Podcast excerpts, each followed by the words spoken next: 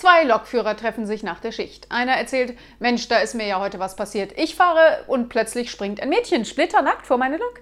Ich bremse, steige aus und habe sie erstmal so richtig durchgevögelt. Und, fragt der andere, hast du dir auch einen blasen lassen? Nö, den Kopf habe ich nicht mehr gefunden.